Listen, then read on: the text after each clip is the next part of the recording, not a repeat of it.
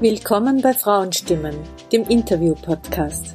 Mein Name ist Anita Pitsch und ich bin eine Frau, die mit 49 Jahren zu studieren begonnen hat, als Mutter von drei Kindern und Teilzeit berufstätig. In diesem Podcast geht es um die Stellung der Frau in der Gesellschaft. Es geht um weibliche Expertise und um Vorbilder im Berufs- und Lebensalltag. Meine heutige Interviewpartnerin ist ein eindrucksvolles Vorbild. Sie ist eine sehr interessante Frau, humorvoll, energievoll und einzigartig. Ich bin gerade im 22. Bezirk. Das ist richtig. Und zwar in deiner Wohnung, gemeinsam mit deiner Frau. Und danke mal, dass ich hier sein darf in ja, doch privaten Rahmen. Ja, sehr gerne. Und der Grund dafür ist auch, weil du mir erzählt hast, dass hier quasi dein Studio ist. Genau. Aber ich rede da und ihr wisst nicht nochmal noch mit wem ich spreche. Und zwar, ich bin heute bei Gasal. Genau. Erstens mal danke, dass ich hier sein darf bei euch. Und ja, magst du dich einmal vorstellen für die HörerInnen? Ja, also herzlich willkommen in äh, dem schönsten Bezirk Wiens in der Donaustadt. Danke für die Interviewanfrage. Grundsätzlich mal, es freut mich sehr, heute das Gespräch zu führen.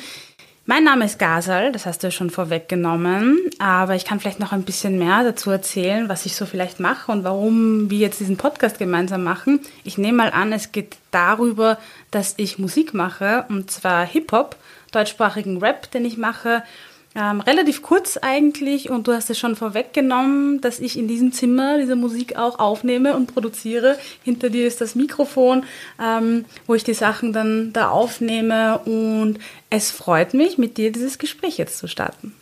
Vielen Dank. Tut mir leid, wenn ich das jetzt schon vorweggenommen habe. Das war irgendwie so, um auch zu vermitteln, wo ich bin und warum ich hier bin, das möchte ich jetzt auch noch sagen.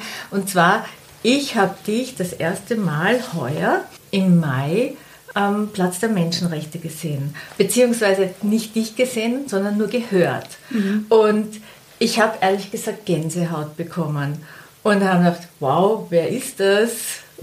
Was ist das für ein Lied? Und, und hallo, ich möchte mehr wissen, beziehungsweise die Frau möchte ich gerne in meinem Podcast hören. Wie toll. Ja, wirklich. Ich, ich habe auch jetzt wieder Gänsehaut, wenn ich dran denke.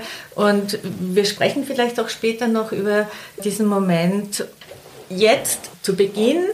Ich finde es besonders schön, dass wir deine Karriere vom Beginn an miterleben können und wir auch vielleicht ein bisschen intensiver über deine Songs auch sprechen können.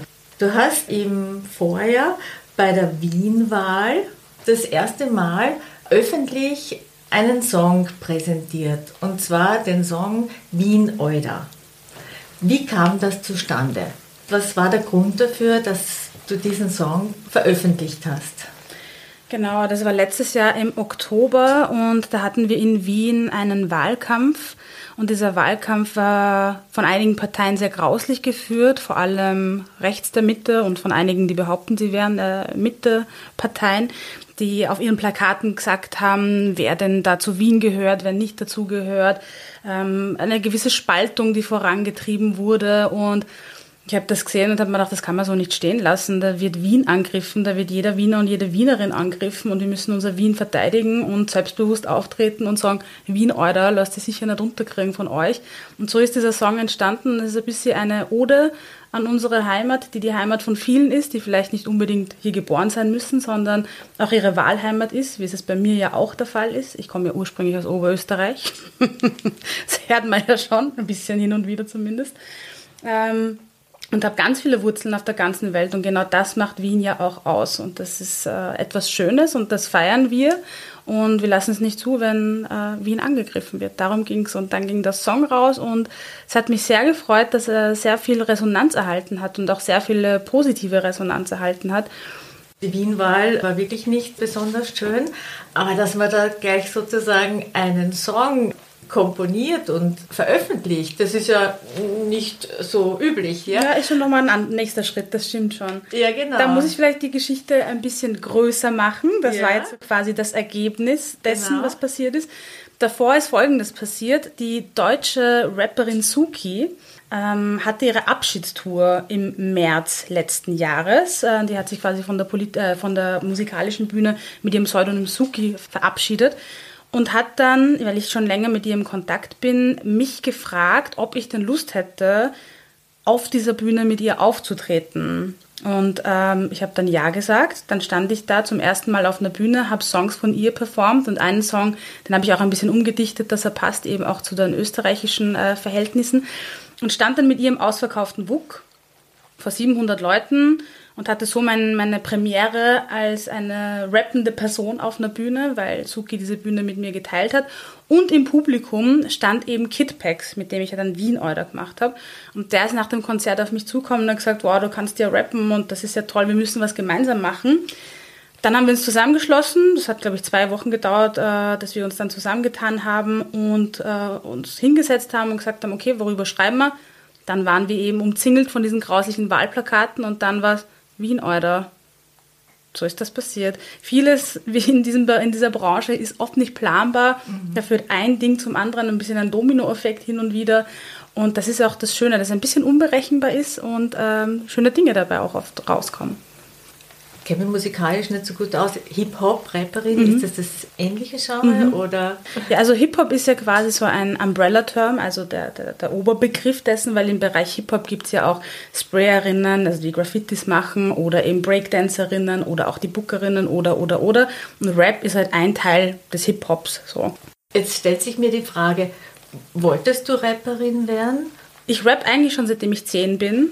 So fängt das Ganze an. Also es ist nicht einfach zufällig so, dass ich jetzt Rap für mich entdeckt hätte. Ich habe äh, mit zehn angefangen zu rappen. Damals noch die erste CD, die ich mir gekauft habe, war von Eminem.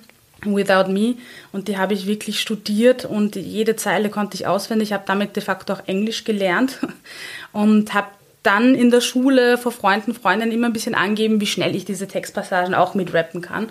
Und so war dann eben dieses Genre für mich entdeckt äh, und hat mich auch nie wieder loslassen, weil es auch eines der politischsten Genres ist, die es gibt. Also Hip-Hop hatte seine Ursprünge in einem sehr politischen Milieu in den USA eben seinen Ausgangspunkt genommen, vor allem von Menschen, die nicht unbedingt immer ein Sprachrohr in der Gesellschaft hatten und die sich das Mikrofon einfach genommen haben und sich selber die Bühne gemacht haben. Und so war das dann eben. Und das war alles eigentlich immer nur privat, auf Karaoke-Bühnen vielleicht mal, aber auch nie wirklich mit eigenen Songtexten. Dann, als ich dann älter wurde, ähm, so mit 18, 20, hat es dann angefangen, das Zeitalter des Internets so, also ähm, dass es dann Facebook gab, dass es YouTube gab und dann habe ich hin und wieder angefangen, Songs von anderen Personen einfach ähm, nachzurappen und das aufzunehmen, ganz billig mit meiner Kamera, die auf meinem Laptop drauf war, um das ins Internet zu stellen. Und da habe ich auch schon gemerkt, ah, okay, das kommt auch gut an bei den Leuten, aber habe das nie wirklich vertiefend äh, mich damit auseinandergesetzt. Und die erste Bühne, auf der ich dann stand, die vielleicht dem Ganzen ein bisschen näher kam, war dann eine Poetry Slam Bühne eigentlich. Und das war mit Mitte 20, als ich an der Uni war, in Linz, wo es einen Wettbewerb quasi gab, eine offene Bühne mit Poetry Slam, da konnte man eben antreten. Und eine damalige Freundin von mir, die war super into Poetry Slam. Es gab ja mal eine Zeit, da war das ein Riesenboom, diese Poetry Slam-Geschichte. Äh, mhm. Und sie wollte da mitmachen und hat gesagt, sie traut sich aber nicht alleine und ich soll mitmachen. Und ich war so, ach, ich weiß nicht, ich weiß nicht mehr, was das ist. Und sie, na komm schon, es gibt auch ein Preisgeld zu gewinnen. Und bei Preisgeld war ich dann als Studentin so, okay, ich schaue mir das mal an, habe dann an dem äh, Tag dann eben mir ein paar YouTube-Videos angeschaut, um mal zu wissen, was dieser Poetry Slam überhaupt ist. Habe dann diese Texte geschrieben und bin dann dahin gegangen und dann habe ich das auch gewonnen. Mega, ja. ja Kannst genau. du es für uns auch noch erklären, was das ist? Poetry Slam war eigentlich einfach nur ähm, eine Zeit lang sehr en vogue in Österreich. Es gibt es ja noch immer, also so grundsätzlich. Und äh, Poetry Slam äh, heißt im Endeffekt äh, poetische Texte, Gedichte, die man vorträgt, aber auf einer etwas vielleicht theatralischeren Art und Weise mhm. auf einer Bühne, wo man in einem kompetitiven Wettbewerb ist mit anderen die dann auch vortragen. Und dann gibt es eine Jury und die Jury sind meistens die Leute, die im Publikum sitzen, die halten dann Punkte hoch und je nachdem, wie viele Punkte man hat, kommt man in die nächste Runde und so weiter und tritt da gegeneinander an, ohne dass die Texte sich beziehen müssen auf die andere Person, sondern da geht es wirklich nur um die lyrische äh, Ausarbeitung der Texte und die treten dann gegeneinander an. Das ist Poetry Slam. Und damit hat an, damit hat es angefangen, dass ich mir dann dachte, okay, also meine Texte, die ich selber schreibe, das waren so die ersten, nichts nachgerapptes oder nachgesagtes, sondern meine Gedanken kamen auch gut an. Das war auch nochmal so ein Schritt. Und dann hat es aber wirklich nochmal eben diese, ich glaube, da waren noch sechs, sieben Jahre dazwischen, bis Suki gesagt hat, hey, möchtest du mit mir auf die Bühne? Bis ich dann gerappt habe. Dazwischen war nichts. Und diese Suki, mhm. woher kanntest du die? Ja, eines dieser Videos, die ich äh, nachgerappt aufgenommen habe, war nicht ganz nachgerappt, war von Eminem. Da gibt es einen Song, ist Cleaning Out My Closet. Den habe ich umgedichtet und habe ihn gemacht zu Coming Out My Closet und habe ihn zu seinem Coming Out LGBT Song gemacht. Habe das aufgenommen eben mit meinem, mit meinem äh, Laptop und habe das auf Twitter gestellt und habe dann die Suki äh, getaggt und habe gesagt, na Suki, was sagst du denn? Die sagte dann daraufhin in einer Privatnachricht, hey, hast du mal Lust zu skypen? so, das war vor vier Jahren circa. Ähm, und ich habe gesagt, ja klar. Und da entstand eine Idee, die sie hatte, nämlich ein Buchprojekt, an dem wir heute noch arbeiten und das jetzt finalisiert wird und jetzt im Oktober rauskommen soll. Oh, das nennt sich Awesome Hip Hop Humans. Da geht es um Rapperinnen oder eben Personen im Bereich Hip Hop, abseits des Mainstreams, die sich auch queer feministisch äußern. Und dieses Buch ist jetzt am Finalisieren und ähm, wir wollten einfach auch zeigen, was immer heißt, es gibt ja keine Frauen oder es gibt ja keine queeren Personen im Hip-Hop, dass es sie durchaus gibt. Also wir haben uns die aus Deutschland, Österreich und der Schweiz äh, angesehen und angefragt und mh, viele haben zugesagt, also das Buch wird um die 400 Seiten haben. Soll auch ein, ja, soll auch ein bisschen ein Nachschlagewerk sein für Leute, die sagen, wir sind auf der Suche oder wen gibt's da, mhm. dass man da einfach nachschauen kann. Natürlich sind jetzt nicht alle vertreten, aber sehr viele von Leuten, die gerade erst angefangen haben im Hip-Hop, bis zu alten Hasen. Und so kam ich zu Suki oder Suki zu mir. Okay, genau. Cool. Ich habe gesehen, du postest mhm. oder hast eine Zeit lang immer gepostet, Rapperinnen. Mhm. Ich selber kannte vor dir keine. Okay. Na siehst du, deswegen ist das Buch ja schon mal sehr gut, also wenn das rauskommt. Gut, ja. Wer sind deine Lieblingsrapper und Rapperinnen? Also. Eminem? Ja, also Eminem äh, muss man ja auch immer als, als Kind seiner Zeit ansehen, natürlich. Mhm. Also mit zehn Jahren war ich natürlich noch nicht so reflektiert, wie ich das jetzt bin, mit äh, bald 32. Aber meine Lieblingsrapperinnen zurzeit, da gibt es einige. Suki habe ich ja schon erwähnt. Also mhm. Suki macht vor allem politischen Hip-Hop, äh, auch im queer-feministischen Bereich, was irrsinnig wichtig ist, da auch äh, Bühnen einzunehmen und eine starke Stimme zu sein weil, wie eingangs auch schon erwähnt, Hip-Hop ist einfach eine, ein politisches Genre, das finde ich, gerät hin und wieder im Mainstream in Vergessenheit leider. Ähm, dann gibt's aber so viele andere, wie zum Beispiel auch Ebo, die, äh, die, deren Texte ich auch irrsinnig mag, weil die sehr lyrisch ist und, und, und, und sehr, sehr tiefe Texte eben auch schreibt über die unterschiedlichsten Sachen, vor allem auch Antirassismus und auch LGBT-Themen, aber, aber auch Texte, die einfach nur zum Feiern da sind. Und man merkt, dass da ein, ein, ein, lyrischer Background einfach auch da ist, dass die ein bisschen inspiriert ist, auch von orientalischer Lyrik, wie zum Beispiel Hafez oder so, also die ganz alten persischen und, und, und, und Leute da aus dem Orient, die sie ein bisschen geprägt haben. Äh, Höre ich zumindest so raus, würde ich jetzt mhm. mal sagen. Dann gibt's aber auch in Deutschland ähm, äh, jetzt ganz frisch so quasi oder relativ neu, äh, auch auf den Bühnen Maribu. Die kommt aus Hamburg und ist eine Rapperin, die äh, ganz unverblümt Dinge in die Welt rausschreit und mit einer Selbstverständlichkeit, wie das Männer halt einfach auch tun. Das finde ich auch immer schön. Auch hochpolitisch, äh, sehr zugespitzt ähm, und sehr schön zum, zum Anhören. Lädt eben auch zum Feiern ein. Das finde ich immer wichtig. Musik ist ja trotzdem noch immer oft ein Instrument, das zum Tanzen anregen soll oder anregt. Aber ohne schlechten Gewissen halt, ohne dass man andere schlecht macht. Man tritt da nicht nach unten, sondern man schaut sich an, äh, was rennt in unserer Gesellschaft schief. Mhm. Und spricht das an. Und spricht das an, mhm. genau. Also das heißt, ein Motivator ist auch der politische Aspekt, mhm. also oder Hauptmotivator. Nicht nur. Also ich finde, ähm, es geht vor allem auch darum, Themen zum Thema überhaupt zu machen. Mhm. Und in den meisten Fällen sind die halt politisch, weil ich finde, es ist halt alles politisch. Also ja. es, es, gibt nichts, was äh, unpolitisch wäre in unserer Gesellschaft. Politik sind ja nicht nur gewählte Ämter, sondern Politik ist das, wie wir miteinander umgehen, wie wir unsere Gesellschaft denken, wie wir Normen formen und äh, all das ist Politik und die gestalten wir alle tagtäglich. Und ich habe halt Erfahrungen gemacht, wie das jeder gemacht hat, in den unterschiedlichsten Bereichen, die ich halt auch äh, zu Papier bringe. und musikalisch eben auch aufarbeite vieles. Also sei es Erfahrungen mit Rassismus, sei es äh, Queerfeindlichkeit, sei es ähm, die Situation von Frauen äh, in unserer Gesellschaft, all diese Dinge, die es da gibt. Aber eben auch hin und wieder vermeintlich unpolitische Songs, wie zum Beispiel Euna, das war jetzt die, die letzte Single, die rausgekommen ist, mhm. die ja super Party ist und so.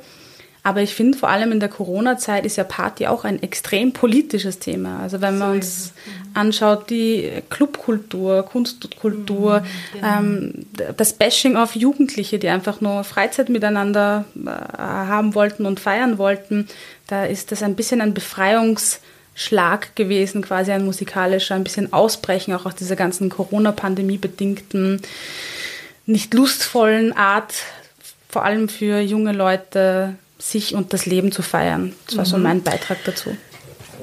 Wenn ich jetzt nochmal zurückkomme zur Wienwahl, mhm. zur Wien-Euder, du hast da zu dieser Zeit auch Rap im Bild mhm. auf, auf Instagram, Leben, Instagram genau. Leben gerufen. Ja. ja. Was war das Ziel oder äh, was stand da dahinter? Das würde mich auch interessieren. Also meine Musik ist ja auch ein, ein Kind der Pandemie, wenn man so will. Die Pandemie hat es möglich gemacht, dass ich mir dieses Mikro hier gekauft habe, hier hingestellt habe und Zeit hatte, mich mit Dingen zu beschäftigen. Und ähm, ein Ding, das uns alle in der Pandemie begleitet hat, ein wesentlicher Teil waren Pressekonferenzen. Ich glaube, wir mhm. erinnern uns alle ja. an fast tägliche Pressekonferenzen, wo es nur darum ging zu sagen, es gibt morgen wieder eine Pressekonferenz und ohne jegliche Inhalte. Ähm, ganz viele Nachrichten, Corona war und ist ja etwas komplett Neues, das da auf uns zugerollt ist und ich konsumiere sehr viele Medien und Nachrichten, also sei es eben im, im, Fernsehen, durch eben Pressekonferenzen oder auf Twitter und all das. Und ich habe schon oft den Überblick verloren, welche Maßnahmen, Regeln gelten. Zwischendurch sind ja auch Skandale passiert mit Laptops, die nicht auffindbar waren, weil die im Kinderwagen spazieren geführt worden sind und all diese Dinge.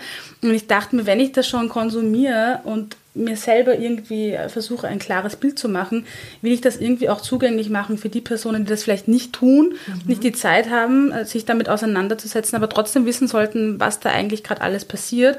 Und dann dachte ich an die ZIP und dachte mir, ja, wie könnte ich das jetzt irgendwie machen, dass es halt nicht langweilig auch ist und mhm. kurzweilig ist und interessant und anders ist. Und dann dachte ich mir, dann verbinde ich die zwei Dinge, nämlich äh, Hip-Hop und Politik, wie ich es eh schon immer tue. Und habe dann eben Rap im Bild gemacht. Also es waren so ein- bis zweiminütige kurze Tracks, die einfach gewisse Themen, die in dieser Woche vielleicht aufgeschlagen sind, ähm, zum Thema gemacht haben. Ja, genau. die sind wirklich cool, die müsst ihr euch anschauen. ja, danke. Ich habe aber schon lang, länger keins mehr gemacht. Ich kriege immer ein schlechtes Gewissen, wenn ich darüber rede, ein bisschen, weil ich glücklicherweise jetzt auch sehr viele Auftritte habe durch meine Musik und jetzt ähm, nicht, also viel mehr im analogen Raum mich auch bewegen kann.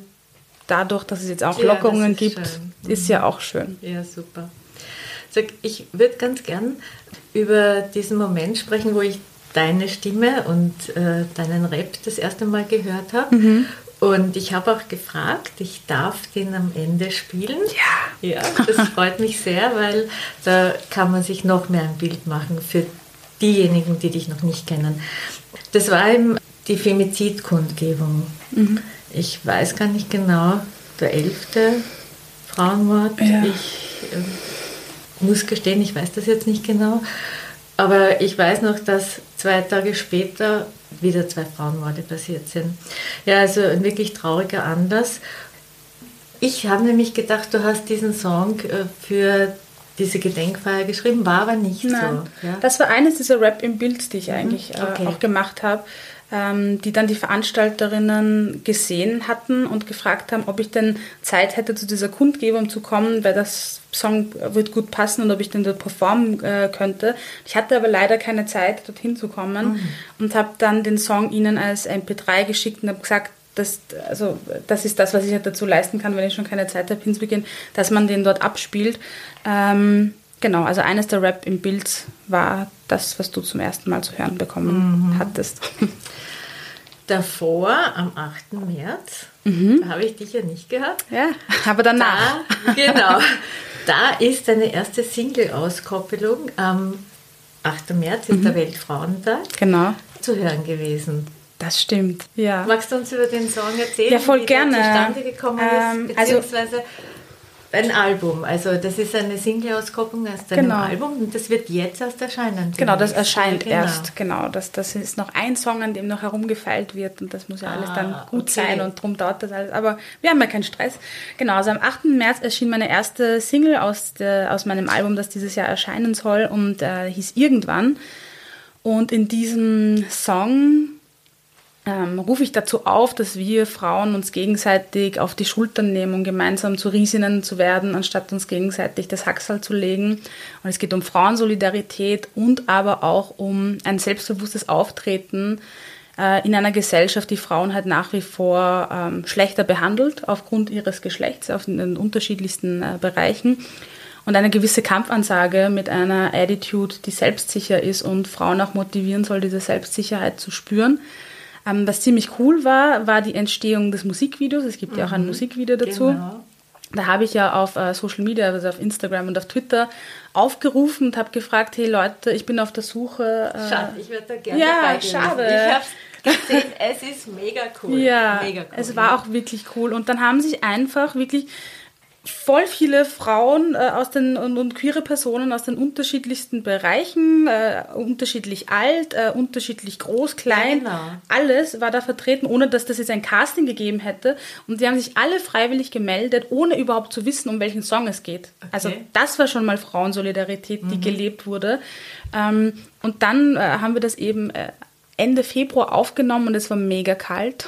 ja, so hat es ausgesehen. Ja, es war sehr kalt und ich hatte da auch wenig an kurzzeitig und ich dachte mir, oh ja, ja, es war, ähm, ja, aber wir haben das gemacht und äh, die, die jüngste Person im Video ist, glaube ich, ein, zwei Jahre ein alt. Kind genau, auf dem Arm. Ja, genau, also Ja. das wird und die von, toxische Pommes und die Genau, Spielmann, die genau. auch vor kurzem in meinem Podcast Genau, war. also da gibt es einiges. Es Nessia ist dabei, das ist eine Rapperin aus Linz zum Beispiel. Also die ist extra aus Linz hergekommen, um in diesem Video zu sein und äh, für, mein, für mein erstes Video. Also ich bin mega dankbar, dass da so viele Menschen mitgemacht haben unter diesen widrigen Bedingungen. Aber es sollte eben auch zeigen, dieses Musikvideo, ähm, dass hinter jeder starken Frau noch viele weitere starke Frauen stehen und die unterschiedlich aussehen und die unterschiedlichste Bedürfnisse haben, aber geeint sind in der Frage der Solidarität. Ja, äh, das ist mir eben aufgefallen. Deine Songs und auch die Videos dazu, es ist alles sehr powerful und sehr positiv.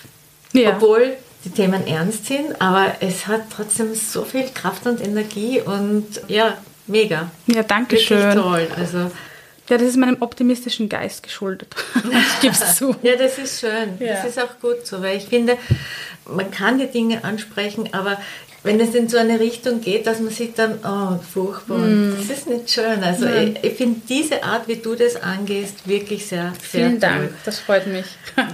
Du hast den Song Euner schon Mhm. ein bisschen angesprochen. Magst du uns über den auch etwas erzählen? Ja, sehr gerne. Das war jetzt der letzte Song, der rausgekommen ist von dem Album bisher.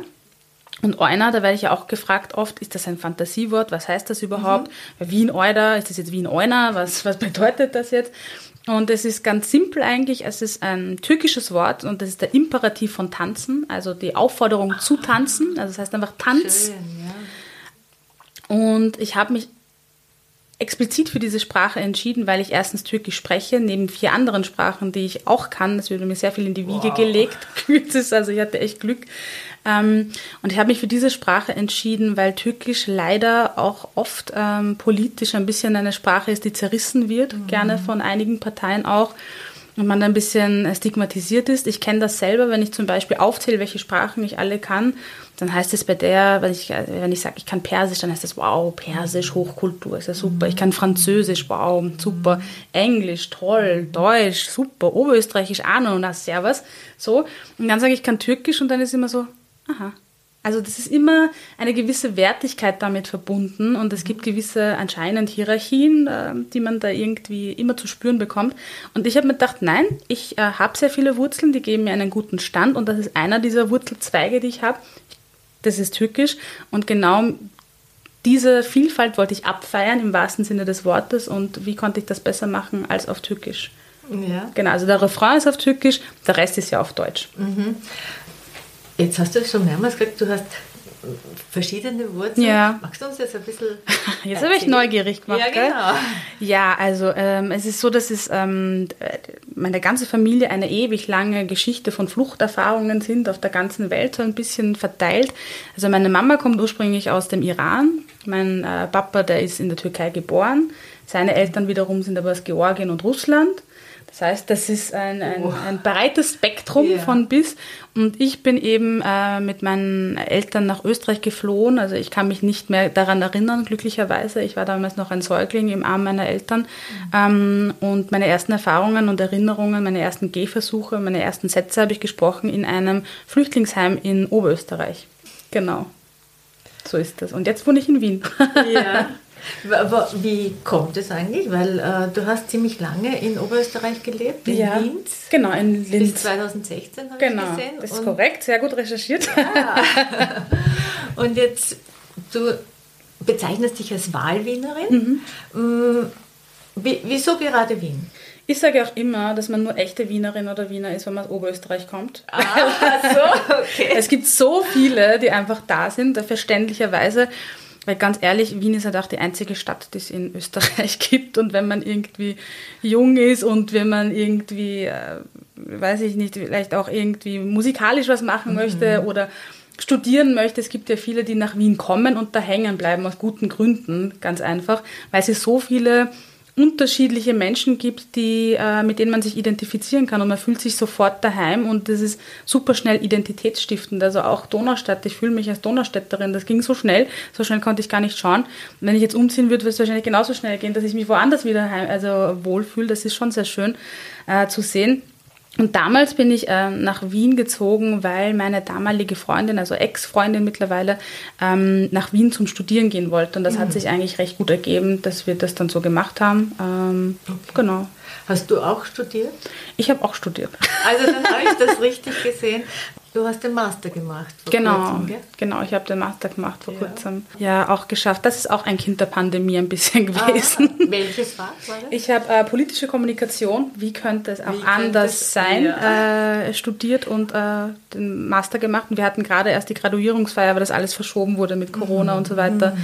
Ich hatte die Prüfung auch virtuell, also es war alles ganz, ganz eigen und komisch. So stellt ja. man sich das ja eigentlich nicht vor. Aber Gesundheit geht natürlich vor. Na klar. Und deshalb wurde das so gemacht, genau innerhalb eines kurzen Zeitraums hast du jetzt ganz viele Konzerte gemacht. Ja, voll das, schön, ja? oder? Erzähl uns von deinen Konzerten. Ja, das, das voll ist gerne. ja mega, muss ich sagen, was da passiert ist. Also ich hatte mein eigenes erstes Konzert tatsächlich dieses Jahr am 27.08., ich weiß es noch ganz genau, am Wallensteinplatz im Zuge des Kultursommers. Mhm. Da hat, konnte ich das erste Mal all diese Songs zum ersten Mal äh, live performen.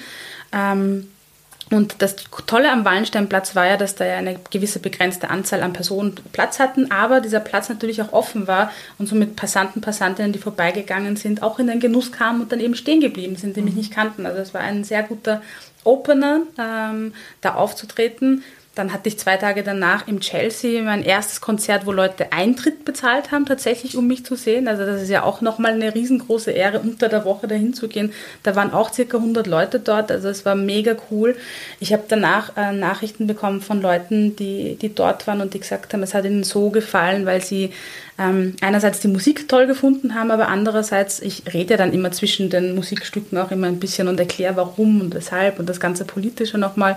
Mhm. Ähm, und dass die sich mega empowered auch gefühlt haben, dass da sich eine lesbische Frau auf die Bühne hinstellt mit Fluchterfahrung und selbstbewusst über Dinge rappt, ohne dabei irgendwie äh, das Opfer oder das Haschall herzugeben, sondern einfach die Dinge klar zu benennen und den Finger dorthin zu drücken, wo es weh tut ähm, dass die da mit stolz geschwellter Brust rausgegangen sind. Also das ist ja auch wirklich so ein bisschen meine, meine Agenda, die ich da verfolge, dass Leute da rausgehen und denken, ja, genau, und das mittragen und in sich tragen und weitergeben und dass es so ein Dominoeffekt passiert an, an Solidarität und füreinander Dasein und dass das dass ich das schaffe, das ist mega cool, das ist so eines der schönsten Feedbacks, die man bekommen kann. Ähm, und jetzt im September war auch jedes Wochenende eigentlich ein Auftritt und auch mal unter der Woche. Und beim Black Voices Volksbegehren, da gibt es das Diversity Festival, auch nochmal einen Auftritt am Karlsplatz. Also Auftritte geben einem nochmal. Du warst doch am Donauinsel. Genau, Donauinsel, das war auch noch, stimmt. Das ist schon ja, mega. Ja, es sind schon einige Dinge passiert und ich bin mega dankbar für diese ähm, Möglichkeit, auf dieser Bühne zu stehen und, und äh, lauthals in ein Mikrofon die Dinge so zu benennen, wie ich sie mir denke. Hast du auch daran gedacht, eine, nur eine Musikkarriere zu machen? Ich weiß es nicht. Ich habe mir noch nie konkret Gedanken darüber gemacht. Ich finde das sehr schön, was gerade alles passiert.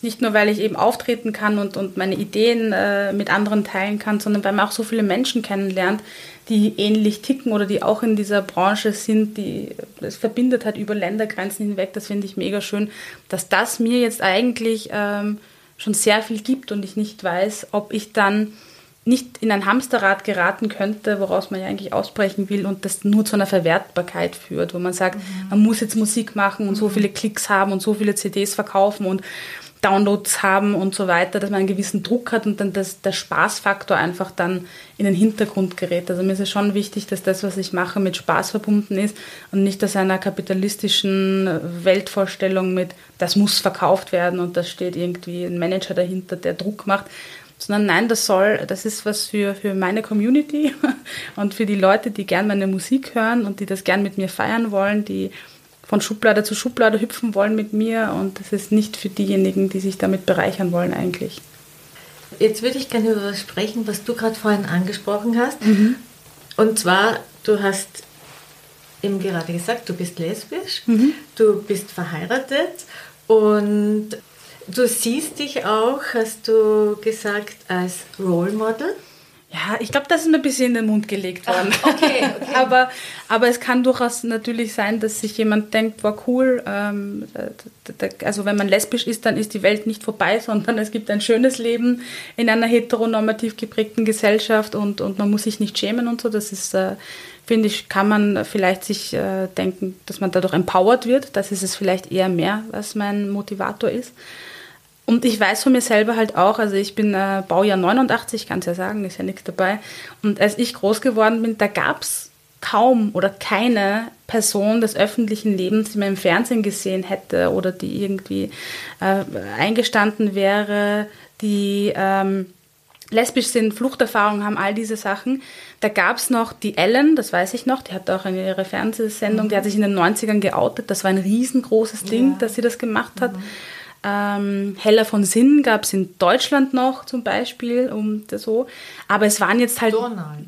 Ja, aber halt aber nicht für mich als Kind oder Jugendliche. Ja, also ja, ja, das war stimmt. das, was ich im Fernsehen mhm, gesehen habe, okay, war nie geprägt von. Äh, das, das, war nicht so. Und es gab damals ja auch kein Internet. Das ist ja alles mhm. relativ äh, eine neuzeitige Entwicklung.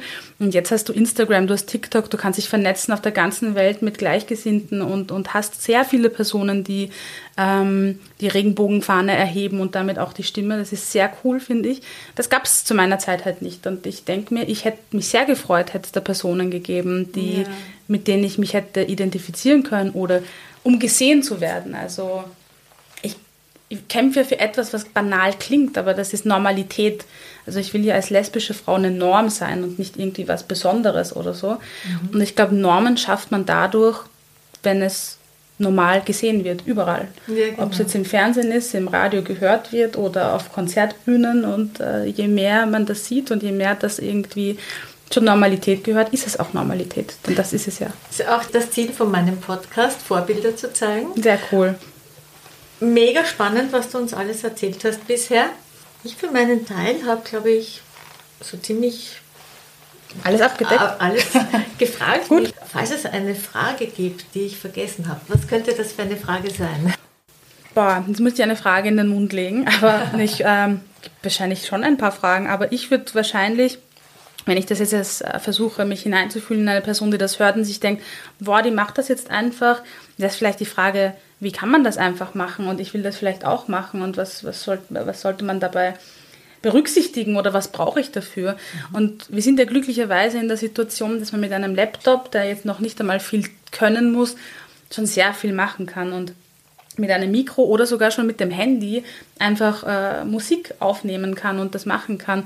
Und mein Rat oder mein Tipp ist es, es einfach zu tun, ohne daran zu denken, ich stehe dann damit auf einer Bühne oder ich zeige es jemandem, sondern es einfach mal für sich selber zu tun und sich selbst auch irgendwie zu finden und zu sehen und zu hören in der Musik. Denn manchmal setzt man sich vor ein Mikro und es kommen Dinge raus, von denen man gar nicht dachte, dass die in einem schlummern und die sind dann da und das einfach tun, ohne daran zu denken, wie das jemand anderer finden könnte. Also in erster Linie für sich selber mal zu schauen, äh, was macht mir Spaß, was fühlt sich richtig an, was fühlt sich gut an und nicht immer nur an Verwertbarkeiten dabei zu denken, sondern daran zu denken, was, wie ich mich in dem Moment gerade damit fühle und ob das ein Gefühl ist, was ich vielleicht auch mit anderen gern teilen möchte, weil es schön ist oder weil es traurig ist oder was oder auch immer oder wichtig ist.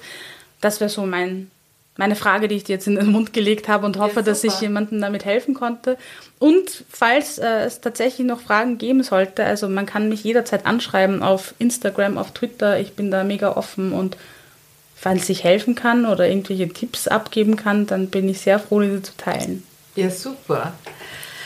Mir ist jetzt doch auch noch eine Frage eingefallen, ah. weil es ist ja ein Frauenthema, Anfeindungen. Mhm. Hast du da jemals was erlebt in dem Bereich? Ja, sicher. Ich glaube, es gibt, glaube ich, keine Frau oder ich habe noch nie eine Frau kennengelernt, die noch nie in irgendeiner Weise aufgrund ihres Geschlechts schlechte Erfahrungen gemacht hätte. Sei es, weil die in der Stadt einfach herumrennt und ihr nachpfiffen wird, Grauslichkeiten an den Kopf geworfen werden, bis hin zu wirklich nicht nur äh, gesagten Worten, sondern auch Taten, die begangen werden beim Fortgehen etc oder eben auch die, die Repräsentation oder die fehlende Repräsentation von Frauen in der Politik und in der Gesellschaft, all diese Dinge.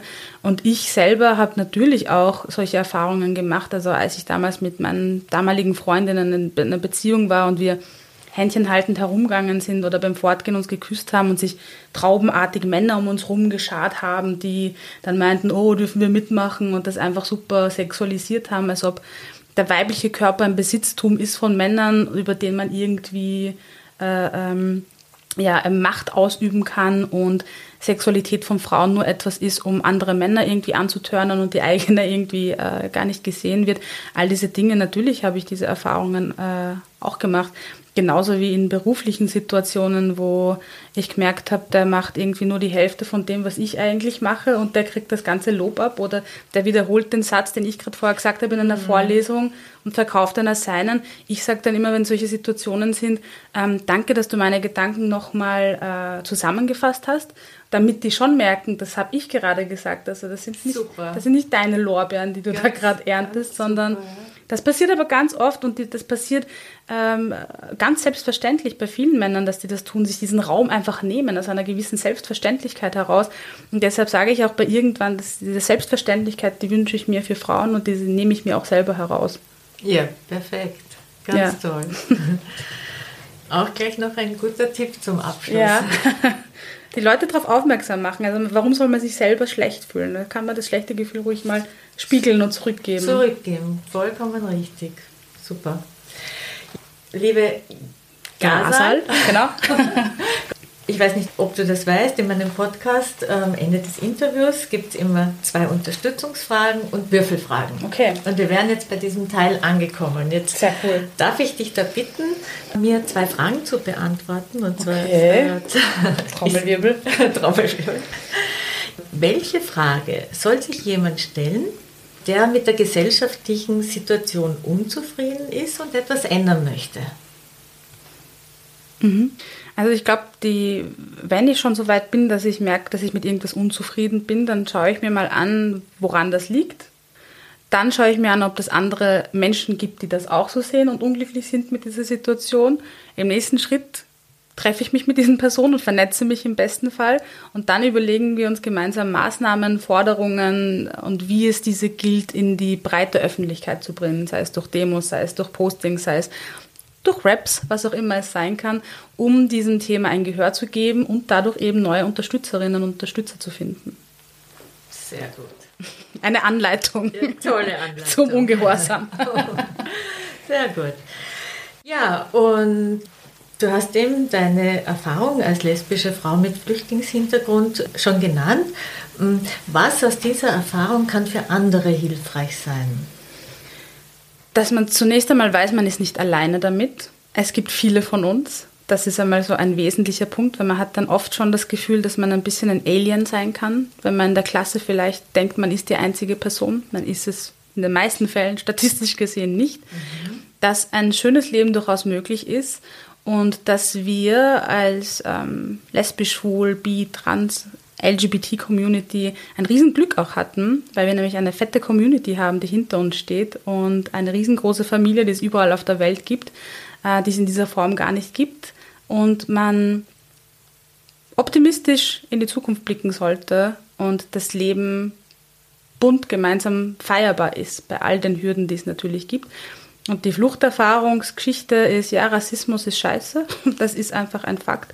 Ihn gibt es noch immer. Gegen ihn aufzutreten ist mega wichtig. Und man sollte sich deshalb nicht klein machen lassen. Und ja, das war's. Schöne Antwort. Ja.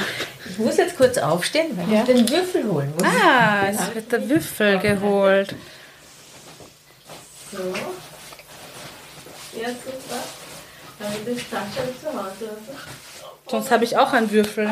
Ja, ja. Aber da muss ich auch rübergehen. Ich bin an der Spielekiste. Ich liebe nämlich, ich bin so ein, ein Brettspielemensch. So, sogar wieder ein Würfelbecher. Ah, Damit ich dann nicht schwindeln kann. Muss ich jetzt würfeln oder würfelst Ja, du bitte. Ah, ich würfel. Und zwar, ich habe das ähm, sechs Fragen ausgedacht. Ah ja, das Und macht Sinn. drei, drei davon sollst du würfeln. Okay, aber jetzt muss ich dreimal unterschiedlich Dreimal, würfeln. genau. Ja, ja, das ist eine Möglichkeit. Herausforderung. Na, schauen wir mal, ob es was wird. Eine Vier. Und die vier, Gesellschaft. Gesellschaft. Was möchtest du mit deinen Songs gesellschaftlich bewegen? Die Menschen sollen bewegt werden in den unterschiedlichsten äh, Formen und Arten und dadurch soll eine Bewegung entstehen. Cool. Nochmal würfeln. Bitte. Keine vier, keine vier. Eine zwei. Zwei. Politik. Ach, na bitte, das sind ja genau meine Themen. Wenn du dir eine Regierung wünschen könntest, wie sieht die aus? Was tut die? Die sieht menschlich aus und ist für die Menschen da und nicht für das Kapital. Die bildet die Gesellschaft so ab, wie sie ist. Und es wären viel weniger Schlipsträger dort. und ähm, ich glaube, es wäre eine Politik, die auch Spaß machen darf. Sehr schön. Drei. Ich habe es geschafft. Super. Voll gut. Jackpot. Jackpot und drei Feminismus. Ja. Welche Feministin hat dich beeindruckt? Es gibt zu viele und wenn ich jetzt anfangen würde, eine rauszupicken, dann wäre das wahrscheinlich allen anderen Unrecht getan. Aber ich bin eigentlich als Kind schon mit sehr vielen Feministinnen groß geworden, ohne es vielleicht zu wissen. Einer meiner Lieblingsserien als Kind war Xena, eine Kämpferin, eine Amazonin, die gegen das Unrecht gekämpft hat. Und ja, vielleicht hat die mich unterbewusst am meisten geprägt. Ah, spannend.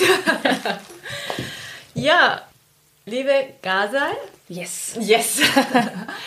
Herzlichen Dank. Es war wirklich ein mega spannendes Interview und wie ich es am Platz der Menschenrechte gefühlt habe und auch jetzt hier fühle, du bist eine ganz tolle Frau und ein wirklich tolles Vorbild für viele junge Frauen oder überhaupt Frauen und ich freue mich sehr, dass ich hier sein durfte. Vielen lieben Dank für das Interesse. Ich fand die Fragen auch sehr cool und ich bin schon sehr gespannt, das Ganze dann nachzuhören. Und ja, danke schön. Ich bin auch immer gespannt auf ja, das. weil man weiß ja gar nicht mehr, was man gesagt hat, gell? ja, so ungefähr. Ja. Super, vielen Dank. Cool, danke. Das Jahr ist jetzt grad mal ein paar Tage alt. Schon finden Frauenmorde alle paar Tage statt. Bei uns sterben mehr Frauen als im Rest von Europa. Doch keiner tut was, man, ich spür diese Ohnmacht. In mir steigt die Wut, an euren Händen klebt ihr Blut. Gewalt existiert, Gleichgültigkeit wird praktiziert. Ministerin als Frau, die sagt, Feminismus braucht es nicht, ist wie jemand, der die Augen schließt und sagt, ich sehe hier nichts. Dahinter steckt System voller kranker Ideen. Frauen sind Besitz, müssen folgen und funktionieren. Männer sind die, die die Frauen dominieren. Will sie in Berlin verlassen, ist ihr Tod schon längst beschlossen. Sie wird erschossen oder übergossen mit Benzin.